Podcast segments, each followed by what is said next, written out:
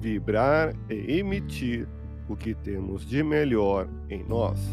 Elevemos o pensamento a Deus, nosso Pai Celestial, a Jesus, nosso amigo de todas as horas, e a equipe espiritual que nos assiste. Em tranquila serenidade e confiantes no Divino Amigo, vamos doando o que temos de melhor em nós. Vamos estabelecer esse intercâmbio entre o mundo físico e o mundo espiritual. Que tenhamos, nesse momento, as bênçãos dos espíritos superiores que nos influem, que nos inspiram, que nos ajudam em nossa tarefa de amparar as dores alheias.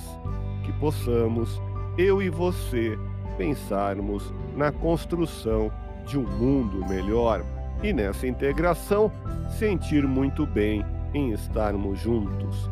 Necessário reconhecer a lei de causa e efeito para que o passado não anule as suas atuais possibilidades de realização. Por determinação da misericórdia de Deus, dispõe de certa flexibilidade para que não sinta impedido em seus anseios de resgate das faltas cometidas em existências anteriores. Vibremos por alguém que se sente injustiçado e não acredita nas leis divinas. Não há quem renasça no corpo físico tão somente para espiar e sofrer. Por mais que se tenha comprometido nas existências passadas, amargando atualmente as consequências de seus atos, pode, se desejar, com sua íntima disposição, recomeçar o plantio de sua felicidade. Evite buscar apenas vantagens pessoais, pois aquilo que você retirará mais para você estará prejudicando a outrem, que receberá a menos. Controle os seus impulsos negativos e procura ouvir a voz da consciência na realização do bem. Ora com sinceridade, pedindo inspiração a Deus, e a resposta que procura virá no tempo certo. Deus te abençoe e te faça feliz. Que Jesus seja louvado.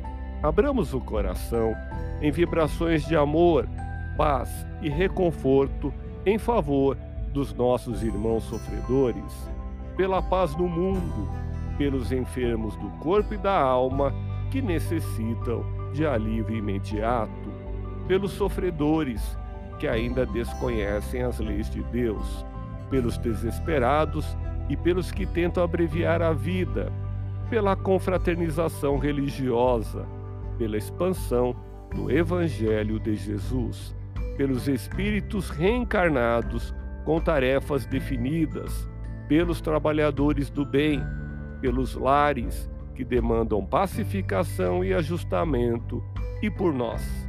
Confiemos em Jesus, pois o Senhor nos oferece sempre o melhor.